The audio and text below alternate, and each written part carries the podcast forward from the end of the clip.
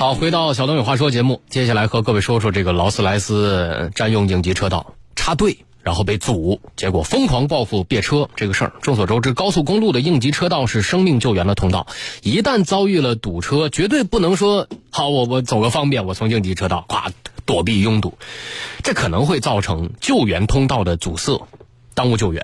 但是每逢高速公路堵车，确实是总有很多素质不高的司机。走应急车道，而且丝毫不觉得自己走错了，那理所应当。我们今天和各位说这个事儿，就是这么一起事件。最近，这么一段行车记录仪引发了很多人的关注。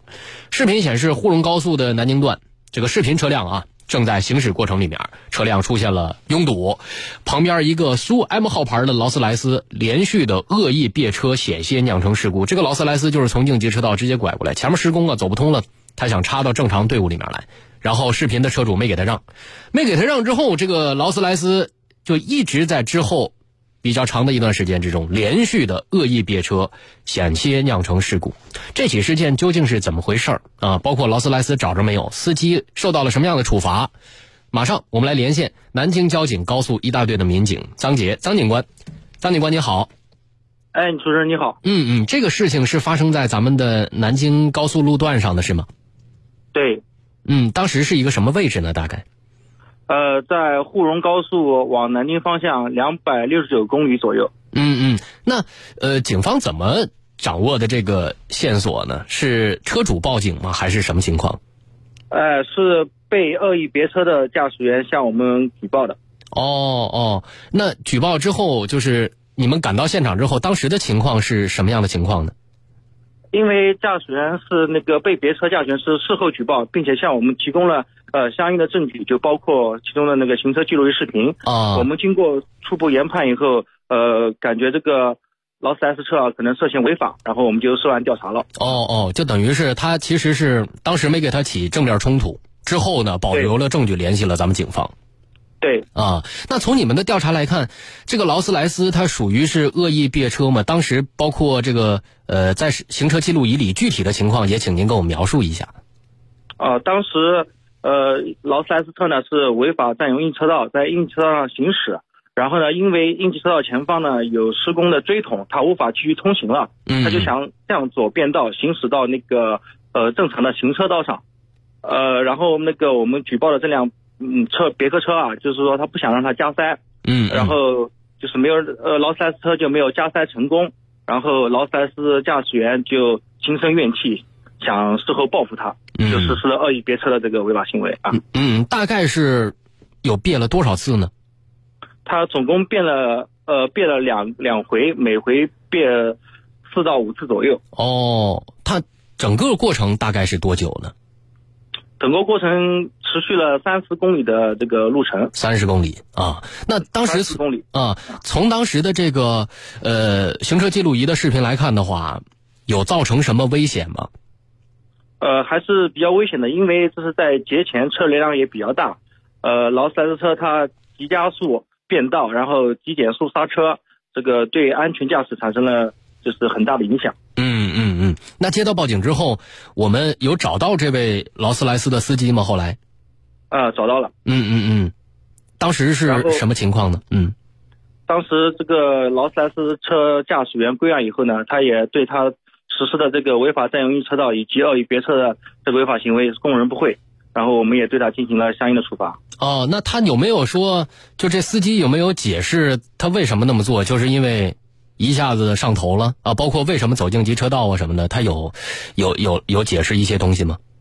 呃，据其供述啊，他是因为行驶到这个施工路段，车子比较多，他说为了赶时间，他就是非法占用应急车道。然后呢，因为前方车那个应急车道无法通行，他就想变到行车道上。呃，他为什么后来别这个别个车呢？就是因为他自认为他开的是一辆豪车，啊然后其他车辆应该。因为因为害怕发生交通事故有面临高额的赔偿，所以会主动避让他，但是这辆车没有避让他，所以呢，他认为就是冒犯到他了，可能是，然后他后面就是对他进行报复啊。就我贵，所以你必须要给我让，你不让你碰着我你也赔不起。然后对你你所所以他理所应当，他认为在道上车都会给他让，是吧？对啊，对他有一个这样错误的心态。那那这个。劳斯莱斯的车主和司机是同一个人吗？呃，不是同一个人。哦，不是同一个人。对，当时是什么情况？就车主也在车上吗？然后是他的司机在驾驶这辆车吗？还是什么？对，是他聘用的司机驾驶的这辆车子。哦，那他没有提醒司机这样的做法是是不不不当的吗？是违法的吗？等到车主发现以后，他对这个驾驶员予以了制止，然后所以后面驾这个劳斯莱斯车他也呃别完之后加速驶离了这个呃被别的车辆。啊啊，那目前对于劳斯莱斯的这个驾驶人，就这车上这个司机，我们是什么样的处罚呢？呃，他违违对他违法占用应急车道的违法行为，我们对他进行了两百元拘留分的处罚，然后对他恶意别车的违法行为，他构成了这个违反。治安管理处罚法的呃寻衅滋事，我们对他进行了行政拘留的处罚啊。嗯嗯，好的，非常感谢张警官接受我们的连线，谢谢。啊，最后这个处罚的标准还是比较高的啊，因为我们除了看到占用应急车道的呃罚二百扣六分之外，呃，另外呢认定情节是构成了寻衅滋事，所以呢是行政拘留十五天。你说这不是没活给自己找活吗？劳斯莱斯啊，刚才我们跟张警官连线之中，张警官也提到了，说这个司机呢心里面有一个不正常的心态，觉得我贵啊，我在大道上横着走，你也不敢拦我啊，你也不敢碰我，确实很贵啊啊。过去呢，网上有一种说法，说在路上看见什么车，就举了几个品牌里面打头的小金人劳斯莱斯，说你看着这车，你得躲远一点。那大家是这么说，说着说着呢，可能驾驶劳斯莱斯的驾驶员呢，他他就当真了。他就往心里去了。那确实啊，我们也提醒大家，就是你在路上看到这样的车，在正常行驶的过程之中啊，在没有什么呃违反道路这个道路交通法的情况之下，你尽可能的我们还是离他远一点。但是在道路上，在法律保护的这个道路上，我们所有人的权利是一样的。你只要是在路上行驶，对吧？没有人说你劳斯莱斯，你目前正正处于一个违法行为，好，我我也得让着你。啊，因为你老大，你你了不起，没有这个规定。你不管开什么车，你不得遵纪守法吗？而且整体事件啊，除了占用应急车道，我们看其实它是分两分两两个方向处罚的。一个方向呢是占用应急车道，二百元记六分啊；还有一个方向呢就是寻衅滋事，就是他其实就是开斗气车嘛。说白了，恶意别车这种行为，车辆很多，路上很堵，再加上一些驾驶员的规则意识啊很模糊，争强好胜。确实容易发生破坏交通规则乃至是别车的现象。对于这种情况，我们其实，在路上不鲜见啊，都不说在高速上了，正常的城市道路之中也能看到。尤其是一些红绿灯排车排的比较长，左转路口的时候，啊，经常会有车别车。比如说往近的说，我印象比较深刻的，呃，汉中路那个虎踞路往汉中路的左转路口那儿啊，以前我还在那那那附近居住的时候。时常打车来上班的时候，几乎每一天都能遇到左转路口就别车的行为。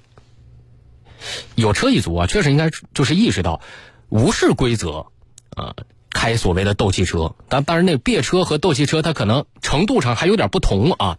这种行为确实是损人不利己的。书里很多的报道，我们都能看到，现实之中两车因为多车的驾驶员。啊，因为一些小事儿开斗气车的现象时有发生，甚至还有一些事情登上了微博热搜，甚至是更严重的导致了财产损失或者是人员伤亡，这就可能会涉嫌刑事犯罪了。这个就比我们说的治安管理处罚再往上还有一个更高规格的处罚。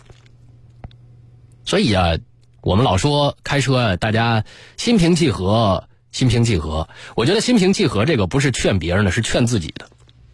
为什么呢？如果等到别人来劝你的时候，就不是人家劝你心平气和了，可能就是要拎出法律条款来对你进行约束了，甚至你要承担因为违法行为而造成的一系列后果。在这之前，用“心平气和”这个四四个字儿来劝自己，尤其是平时开车可能脾气比较大的、有点路怒的驾驶员啊，我们一直觉得这个“心平气和”呀，是我们劝大家的，不是的，这是大家自己劝自己的，这是对自己负责。也是对别人负责。什么叫对自己负责、对别人负责？这话我们在节目里说过很多啊。对自己负责、对别人负责，就是不给自己添麻烦，同时不给别人添麻烦，不让别人堵心的同时，不让自己承担因为违法造成的一系列恶劣的后果。另外啊，我们也说到了这个，呃，别车呀。碰啊这个什么开斗气车呀等等啊，我们也接接着这个茬儿来和各位聊一聊道路上的一系列的不稳定因素。你说这个戾气车啊，呃，充满戾气的开车，路怒症，这算是道路上的一种不稳定因素。还有一种不稳定因素，可能各位驾驶员也是比较担心的，碰瓷儿。你开着开着，突然前面窜出一人来，你一脚刹车。没碰到，发现他倒地了。类似这样的情况，以前大家聊起碰瓷儿的时候，甚至会揶揄啊，说这个在道道上，那你要是看着可能要碰你车的那个人，那那是爷，你得让着他。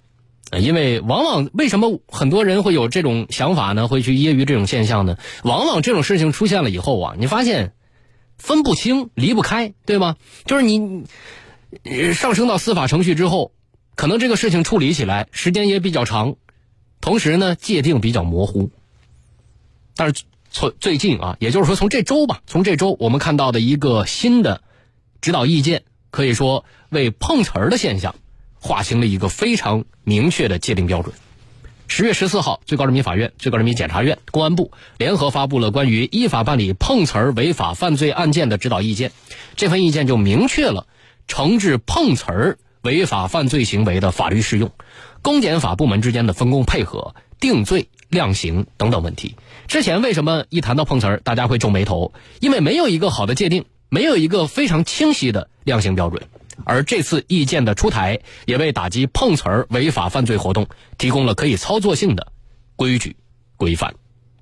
指导意见既规定了通过碰瓷实施诈骗、敲诈勒索等常见犯罪行为的定性处理，又明确了实施碰瓷所衍生犯罪行为的定性处理，包括在实施碰瓷行为时实施的抢劫、抢夺、盗窃、故意毁坏财物、非法拘禁、非法搜查等行为的定性处罚。同时，还对碰瓷行为侵犯他人人身安全等情形，规定了明确了法律定性。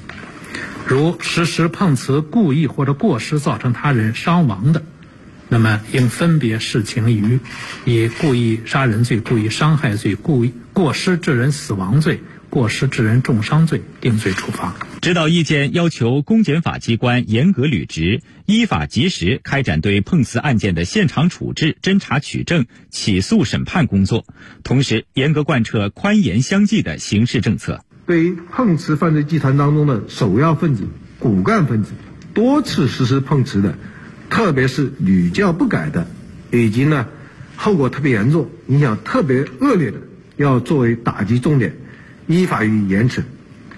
对于具有自首、立功、坦白、认罪认罚等情节的，依法从宽处理。同时，要注意区分碰瓷犯罪与普通民事纠纷。行政违法案件的界限，准确适用法律，严格公正司法。碰瓷儿这个事儿啊，很让人恼火。但是恼火之余呢，大家了解了这个事儿之前啊，还有很多的无可奈何，就是因为司法界定不清晰，这个界限呢比较模糊，所以在审判的过程之中啊，在公安机关调查的过程之中，就可能会出现一些模糊不清的地带。但是现在这个意见出台了，我们就能看到，所谓的这些模糊不清的地带已经全部都被划清了。关于碰瓷儿的案例啊，有很多啊，呃，有一些碰瓷儿的行为还会滋生出来其他的违法犯罪的这种行为，比如说在碰瓷儿行为被识破之后，有的呢会直接对被害人实施抢劫、抢夺或者故意伤害等等这种违法犯罪行为。这次的指导意见就对实施碰瓷儿构成的犯罪行为进行了处理，常见的情形呢分为两类，首先是诈骗类，制造假象，采取欺骗、蒙蔽的手段，使得被害人上当，从而获取财物。它突出一个特点就是骗，主要涉及的就是诈骗罪、保险诈骗罪，还有虚假诉讼罪等等。另一类呢是敲诈勒索类，不仅制造了现象。而且对被害人或者他的近亲属实施了轻微暴力啊！你假如说车夸开过去了，啪他倒了没碰到，下车你跟他理论，他跟你动手了，等等，这种违法违规行为，隐私扬言去要侵害、像要挟的，比如说俩人一理论呢啊，你不能走了，我知道你住在哪儿啊，小区门口，假如碰着了，我知道你干嘛，我以后我还要干嘛干嘛干嘛，然后你不给我点钱或者你不给我点赔偿，我就干嘛干嘛。这就属于是敲诈，这里面主要涉及的是敲诈勒索罪。实施碰瓷儿，啊，就是和碰瓷儿相关的，还有一些其他的犯罪行为，比如说，呃，实施碰瓷儿捏造人身、财产权益受到侵害的事实，虚构民事纠纷，提起民事诉讼，这种行为就符合刑法第三百零七条之一的规定，以虚假诉讼罪可以定罪处罚，同时构成其他犯罪的，依法处罚较重的规定定罪去从重处罚。什么意思？就是。假如说我们以我们以前啊，在路上你遇到了一个碰瓷儿的行这种行为，他动不动呢他就说：“哎，我不跟你说了，我就告你，啊，我要到法院去起诉你，干嘛干嘛呢。”如果是在碰瓷儿的界定范围之内，符合这一条，我们就可以看到，他可以被以虚假诉讼罪定罪处罚。还有的，就是实施碰瓷儿当场使用暴力胁迫的，还有就是采取转移力。转移注意力，趁人不备去窃取和夺取他人财物的也有。那人家碰瓷儿也升级出了很多新的花样，可能他有团伙，你在下车跟他理论的时候，他趁机就把你东西偷走了，等等，这些就符合刑法刑法第二百六十四条、第二百六十七条的规定，分别以盗窃罪、抢夺罪定罪处罚。另外呢，指导意见还对碰瓷案件之中共同犯罪、黑恶势力犯罪的认定和从严从重处罚予以了明确。规定，对于符合黑恶势力认定标准的，应当按照黑社会性质组织、恶势力或者恶势力犯罪集团侦查、起诉、审判。所以，那种团体作案的，甚至是你夸撞倒了，你夸五六个人把你围起来了，要对你干嘛干嘛的啊？这种团体作案的行为，指导意见予以了一个比较明确的界定划分，而且给他的这个定罪处罚的标准，也是一个比较高规格的了。是按照黑社会性质、黑社会性质组织、恶势力或者恶势力犯罪集团去进行侦查、起诉和审判。所以，确实啊，我们能看到法律是在日益完善的，这个非常好，这是确实是强烈支持的，这也算是这周的一件大事儿。也愿所有人的善良不会被辜负。我们也看到了一些媒体的评论，比如说《北京晚报》就评论说了：说从最早进入公众视线到成为一种人人痛恨的社会现象，碰瓷儿这种敲诈方式出现的时间不算长，但甚至已经发展出了一条黑色产业链，变成专业化、组织化的一种犯罪行为。碰瓷儿专业户所在多有，比如说技术含量越来越高，碰瓷儿手法层出不穷，突然倒地的。假装受伤的，半真半假来点皮外伤的，可能他之前皮子擦破了，然后到这儿，您看你给我撞的，等等，老办法不好使是吧？还有新办法，头破血流的啊，甚至是不惜骨折一次的，单打独斗成功的概率低呀。组团组团碰瓷儿，明确分工，密切配合，有人负责受伤的，有人负责吆喝的，有人负责胁迫的，有人负责捧臭脚的，逼得被碰瓷儿的对象五六个人把你围在一起，你以为吃瓜群众其实是一伙人。很像是那种我们以前说的电信诈骗，一个四十人的群把你拉进去了，你是第四十一个人，除了你之外，剩下人全是骗子。还有摒弃简单原始的人肉战术，走上以车碰瓷儿的新道路，等等吧，啊，不一而足，性质非常恶劣。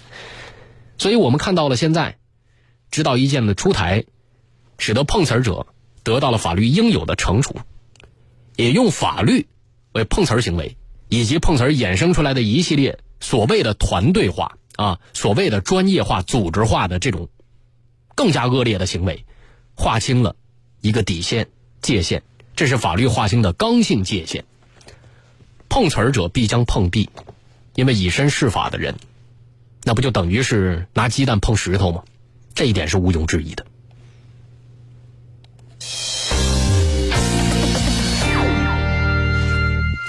好，接下来我们先进入一段整点广告。整点回来之后，我们来和各位聊一聊菜鸟驿站，聊一聊快递包裹啊，快递包裹到底是给你还是给柜子？怎么来界定这其中的范围？我们办整点之后继续回来。